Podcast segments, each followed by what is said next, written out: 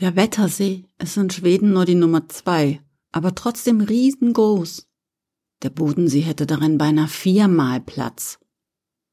Er liegt hauptsächlich in Småland, dem berühmtesten Teil Schwedens, bekannt für seine Butter, seine Kartoffeln, Michel aus Löhneberger und die Kinder, die gerne von dort abgeholt werden wollen, wenn sie bei Ikea keine Lust mehr auf Bällchen und Disney-Filme haben. Am südlichsten Ende des Wettersees liegt die Stadt Jönköping mit ihrem Ortsteil Husqvarna.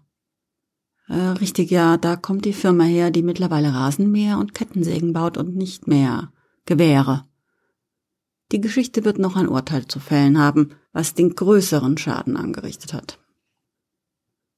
In diesem Ortsteil arbeitet ein Fotograf mit dem sehr schwedischen Namen Patrick Svendborg. Seinen Arbeitsweg hat er so gewählt, dass er am Ufer des Wettersees vorbeiradeln kann. Eines Morgens im Mai 2013 bleibt er unterwegs stehen und fotografiert eine Bruchweide. Der Baum besteht aus acht Stämmen, die in den Frühling ragen. Das Maigrün des Laubs zögert noch. Kein Wind weht, der See ruht, am Himmel keine Wolke. Patrick fühlt die Ruhe, die hinter allen Dingen wohnt und drückt ab. Das Bild ist nicht sehr gut. Es ist nicht einmal gut. Geschossen wurde es mit einem halb kaputten iPhone 4. Man sieht deutlich einen schwarzen Fleck. Die Linse war verschmutzt. Patrick stellt das Foto auf Instagram. Am nächsten Tag traut er seinen Augen kaum, so viel Aufmerksamkeit hat es bekommen atemberaubende 43 Likes. Bäume sind alte Symbole, Archetypen, Urbilder unserer Seele. Ein Baum, der alleine in einer großen Landschaft steht, ist ein Bild, das wir alle kennen. Wenn man von religiösen Darstellungen absieht, zum Beispiel von Yggdrasil, dem Lebensbaum, dann dürfte Caspar David Friedrich der Erste gewesen sein, der einen Baum zum Hauptdarsteller in einem Bild gemacht hat. Das Werk heißt selbsterklärend Der einsame Baum und entstand vor genau 200 Jahren. Wir sehen in der Bildmitte eine riesige Eiche vor einem Tümpel.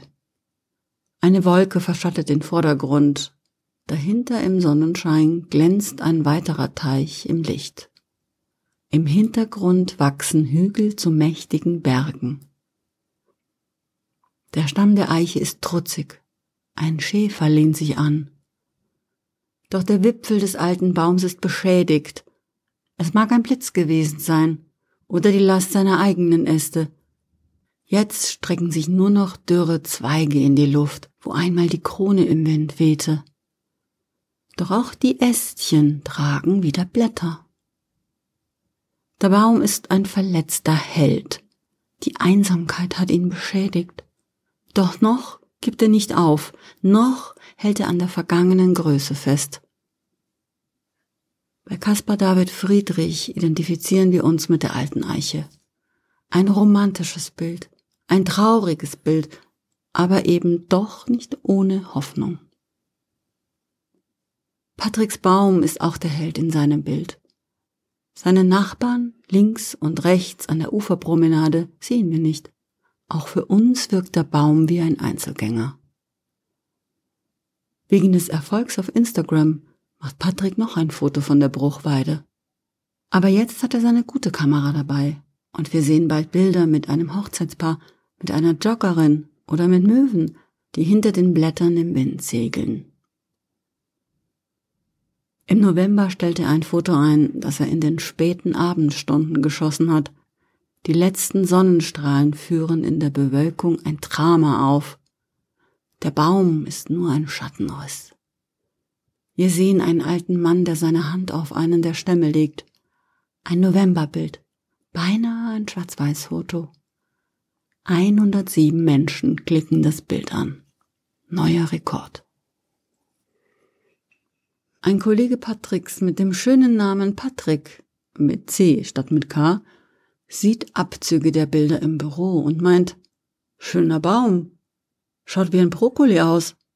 Ist das ein Brokkoli Trevet? Auf Englisch übersetzt wäre das Broccoli Tree. Und so heißt ab jetzt der neue Instagram-Account. Nur für den Baum und seine Fans. Patrick, der mit dem K, macht seine Bilder an der Uferpromenade zum Mittelpunkt seiner kreativen Arbeit. Alle paar Tage erscheint ein neuer Upload. Die Qualität der Fotos steigt sprunghaft an und damit auch die Anzahl der Follower und der Likes. Frühling, Sommer, Herbst und Winter, in Stürmen, im Regen, im Schnee und bei Sonnenschein, mit Urlaubern, Hunden, Kindern, Spaziergängern oder ohne menschliche Gesellschaft. Patrick dokumentiert den Baum. Natürlich ändert das die Botschaft seiner Arbeit. War auf dem ersten Bild noch der Brokkolibaum die Hauptfigur, so wird er jetzt durch die Wiederholung für uns Betrachter mehr ein Begleiter, ein treuer Freund. Jedes Mal, wenn seine Fans auf Instagram sind, prüfen sie in ihrem Feed, wie es ihm wohl geht. Die Fotos handeln nicht mehr von Caspar David Friedrichs einsamen Baum, mit dem wir uns identifizieren. Sie handeln vom Leben, das um ihn herum stattfindet. Und dieses Leben ist dem Leben ähnlich, das auch um uns herum stattfindet. Der Brokkolibaum erzählt uns jetzt eine Geschichte von uns selber. Bald hat er Tausende von Freunden und Freundinnen. Patrick veranstaltet im August 2015 eine Ausstellung nur mit seinen Arbeiten rund um diese eine besondere Bruchweide, um den Baum, der durch seine Fotos berühmt geworden ist. Eine Open-Air-Ausstellung, natürlich im Schatten des Brokkolibaums, dokumentiert als neuer Upload des Instagram-Accounts. Ausdrucke seiner Arbeiten verkaufen sich weltweit. Menschen in Feuerland, Botswana, Neuguinea oder in der Mongolei kaufen Poster mit der Bruchweide und hängen sie in ihren Heimen auf. Im Sommer 2016 hat der Baum seinen eigenen Eintrag auf Google Maps. Und die ersten Touristen reisen nach Jönköping um ihren pflanzlichen Freund zu besuchen. Wir sehen auf Instagram nun Menschen, die sich vor dem Brokkolibaum fotografieren, genau in dem Moment, als auch Patrick auf den Auslöser drückt. Langsam aber stetig wächst die Gefolgschaft auf Instagram. 30.000 Follower des Kanals, 3000 Likes per Motiv. Der Brokkolibaumkalender 2017 verkauft sich prima und es sind noch keine Nachahmer aufgetaucht, die die Fotos auf Instagram stehlen, um selber vom Ruhm zu profitieren. Am 27. September 2017 fährt Patrick wieder die Promenade entlang, um ein Bild zu schießen. Doch irgendetwas stimmt nicht. Irgendetwas hat sich an der Silhouette geändert. Einer der Stämme wurde über Nacht durchgesägt. Nicht komplett. Noch hält er sich tapfer und auch den Blättern ist keine Veränderung anzusehen. Doch deren Lebenszeit ist jetzt so lang wie die von Schnittblumen. Dieser Stamm ist verloren. Wir haben nicht die Mittel, einen Baum so zu verarzten wie einen Menschen. Hier hilft keine Pflanzensaftspende, kein Rindenkorsett und kein Holztransplantat. Ein durchgesägter Baum ist tot. Die Stadtverwaltung schickt Gärtner, um den Schaden zu begrenzen. Doch diese entdecken, dass jeder der acht Hauptstämme an der einen oder der anderen Stelle angesägt wurde. Es gibt keinen Rat. Eine Woche nach der Entdeckung des Attentats stehen an der Stelle, wo der vielleicht berühmteste Baum des Internets stand, acht abgesägte Stümpfe. Mehr nicht. Die Leere auf den Fotos, wo einst Äste, Zweige und Blätter lebten, ist drückend. Der nackte Himmel schämt sich und der See schaut betroffen in seine Untiefen. Die Wahrheit der Geschichte vom Brokkolibaum ist diese. Er ist tot. Wir wissen nicht, wer den Baum getötet hat. War es ein Täter, vielleicht mit einer Motorsäge der Firma Husqvarna in der Hand? War es eine Gruppe Jugendlicher, die dabei gelacht haben und sich mit High Fives für ihre Tat gefeiert haben? Oder ein Fotografenkollege, der Patrick den Erfolg geneidet hat? Wir wissen nicht, wer die Vandalen waren, die den Brokkolibaum getötet haben. Es ging ihnen vielleicht um Macht. Zerstörung ist auch Empowerment. Vielleicht ging es auch um Identität. Wenn man nicht weiß, wer man ist, dann definiert man sich über das, was man nicht mag. Das passiert uns, wenn wir die Kindheit verlassen. Ich kann mich gut daran erinnern, wie ich Heintje Heino oder die anderen Schlagerfutzis gehasst habe, deren Musik ununterbrochen im Radio lief. Die wahre, richtige Musik meine Musik, die gab es nur auf Kassetten, die wir auf dem Pausenhof tauschten. Manche Menschen verlassen diese Entwicklungsstufen wohl nicht und werden mit ihrem Hass alt und verbittert. Es ist egal, der Baum ist tot. Es ist traurig. Da war dieser Baum und das Internet und Menschen, die ihn geliebt haben, die etwas geteilt haben, rund um die Welt. Und wie immer, wenn viele Menschen etwas teilen, das sie lieben, fühlen sich andere davon angezogen und hassen das Geliebte mit gleicher Leidenschaft. Es stellt sich die Frage, ob es nicht besser gewesen wäre, hätte Patrick niemals das Foto von diesem einen zufällig ausgewählten Baum aus seiner Arbeitsroute gemacht. Dann würde die Bruchweite heute noch stehen und die Menschen könnten sie bewundern. Da wäre noch Schatten für die Hochzeitspaare und die spielenden Kinder im Sommer, Äste, auf denen die Vögelnester bauen könnten, und Trost für den alten Mann, der sich in der Novembernacht anlehnen will. Das wäre doch besser, oder? Doch der Brokkolibaum stand eigentlich gar nicht in Jonköping. Er war nicht mehr nur für die Menschen da, die dort lebten. Sein Schatten und sein Trost hatten in alle Winkel der Welt gereicht, auch wenn es nur digital auf den Servern von Instagram war und ist.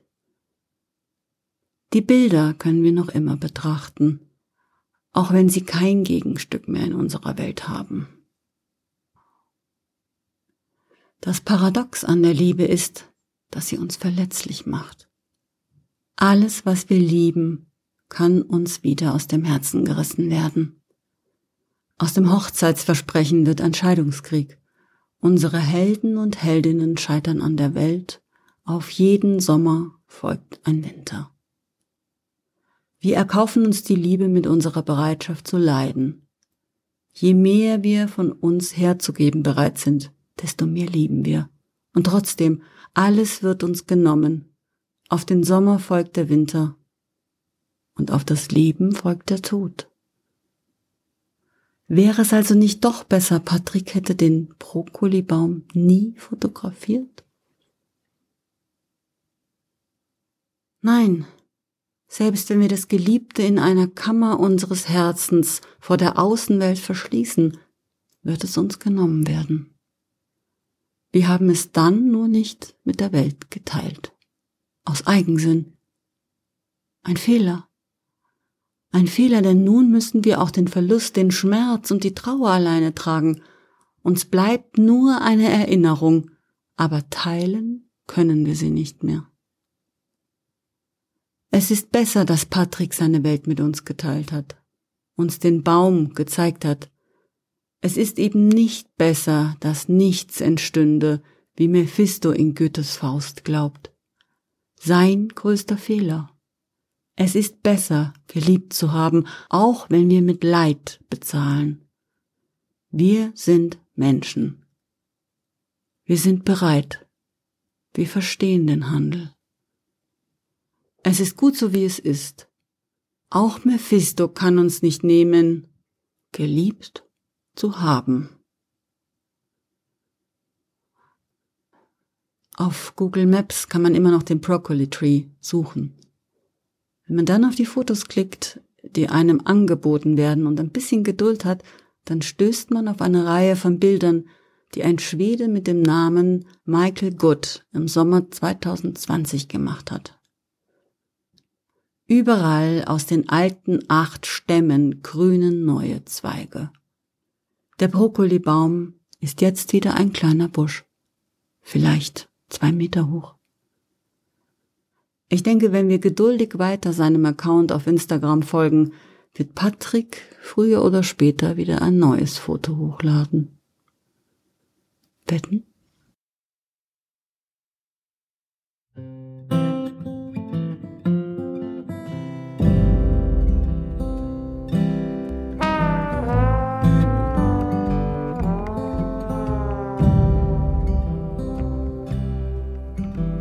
Listen to me, people, I've got a tale. As tall as the trees and as true as I've failed. God has done wonders, done wonders for me. He's rescued my soul with visions and dreams. I saw a tree standing tall above the earth, and it gave food and shelter for the beasts and the birds. But they said, Cut it down, cut it down, cut it down. This high elevation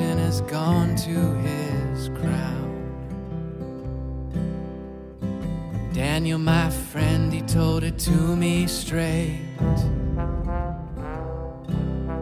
Oh, King, cut it out, and the axe may be stayed. Start living right, man, look out for the least. Quit acting like one, or you'll end up a beast. I saw a tree standing tall above the earth,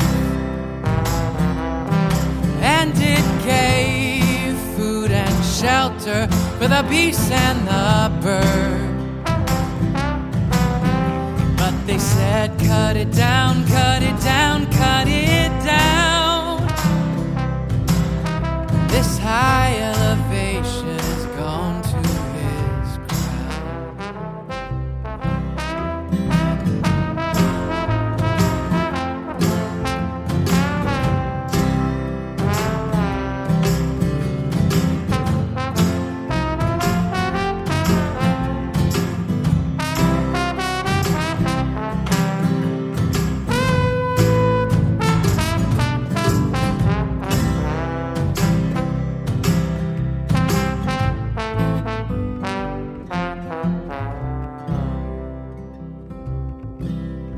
went down, I went down, I went down. And I crawled on all fours on the ground. Like an ox, I ate grass until seven times passed. And I looked up at last. I saw a tree